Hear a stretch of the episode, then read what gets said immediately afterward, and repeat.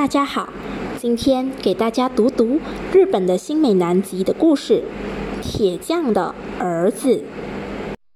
这是一个远离海岸、永远落后的斜坡小镇，街道狭窄，无论什么时候都是黑蒙蒙、脏乎乎的。道路两旁房屋密集，房檐的白灰暴露在微弱的阳光下。行人中很多人都意识不到太阳的存在，而且好像都已经麻木了一样。新次是一个生长在铁匠家里的少年，父亲酗酒，母亲在他年幼时就去世了。虽然有一个哥哥。可是个傻子，已经老大不小了，却还穿着小孩子一样的衣裳，整天跟附近的小孩子在一起玩耍。哥哥名叫马右卫门，可是没有人管他叫马右卫门，都叫他马。妈，你乖不乖？乖。你想做什么？做大将。望着不知小男孩们总是在嘲笑自己而认真回答的哥哥，心次心里很心酸。哥哥总是弄脏衣服，因为被小男孩们欺骗，掉进了沟里。每当这种时候，心次就得给他洗衣服。哥哥，心次知道，即使自己这么叫，马用卫门也不会回答，但心次还是常常这么呼唤他。望着不答应的傻哥哥，他是多么渴望有一个叫哥哥就能回答的哥哥啊！新次去年小学毕业，现在在帮爸爸干活，同时还要承担一个主妇所有的家务。他总是在家里想着家里的那些辛酸事。每次当他做完家务，钻进冷冰冰的被子里时，常常会这样想。要是妈妈还活着就好了。要是马右卫门再懂事一点，能帮爸爸握铁锤就好了。要是爸爸戒了酒就好了。可他立刻像否定似的，一个人笑了。如果这些事情都能实现的话，那世上的人不就都能幸福了吗？爸爸完全变成了一个酒鬼。即使是在干活，也会摇摇晃晃地跑出去，不一会儿再脸色发青、两眼发呆地跑回来。他越喝，脸色越发青；越喝，眼睛越浑浊。连去参加葬礼的时候，也会咕嘟咕嘟地喝酒，然后冲着悲伤中的人们乱说一气，弄得镇子里的人都拿他没有办法。爸爸已经是一个年近六十的老人了，个子出奇的高大。一喝酒就蒙头大睡，没有鼾声，像是死了一样。醒来还会抽抽搭搭的哭泣。每当这时，新次的心情就特别忧伤和沉重。学校年轻的老师曾经来过新次家里一次，劝他别喝酒了，他却说：“酒是毒品，毒性很大，我是想戒掉的。”酒一点也不好喝，苦的要命。我是想戒掉的，可就是戒不了。说完，发出了一阵空虚的哈哈大笑。马右卫门忽然回来了，抽出一根做铁栅栏那么粗的铁棍，一声不吭地插进了火里。正在一个人埋头干活的心思，没有去理他。马右卫门开始砸起烧得通红的铁棍来了。每当挥动铁锤砸下去的一瞬间，他那晒得通红的脖子上的肌肉就会一收一收的。心次欣喜地望着他，一种如同使劲儿拧一条湿手巾般的快感传遍了他的全身。马右卫门也是个好样的，力大无比呀！你要做什么？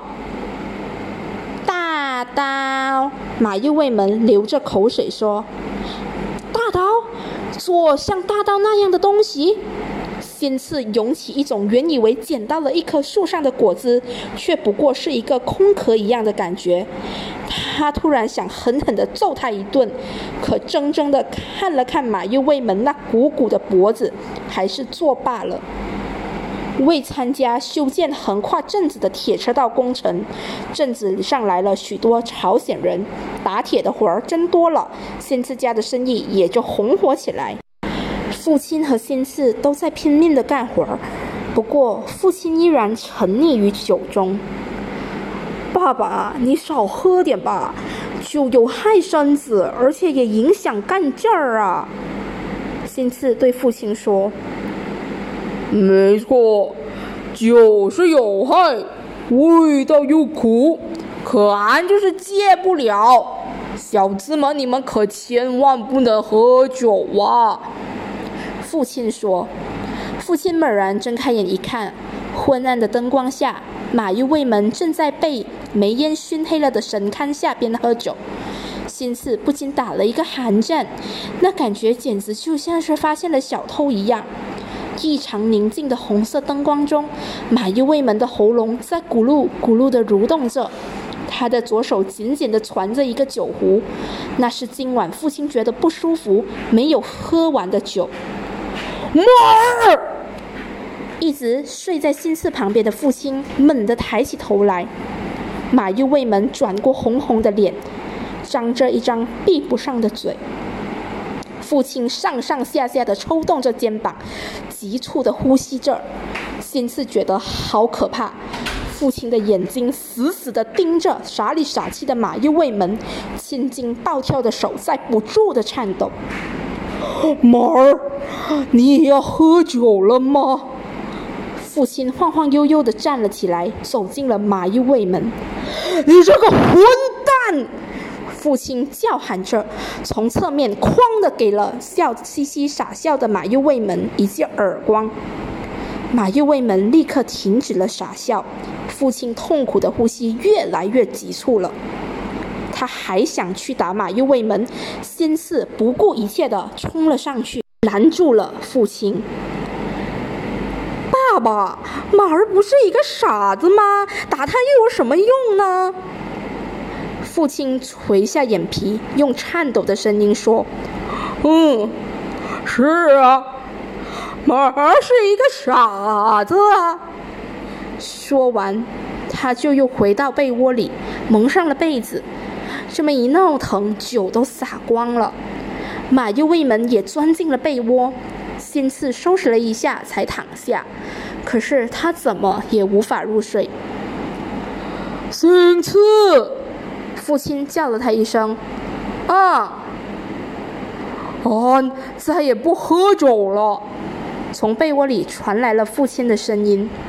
父亲真的再也不喝酒了，但是不知道是哪里不舒服，父亲从此再也没有起来过。新次只好独自一人挥起了铁锤，父亲明显的憔悴下去了。尽管如此。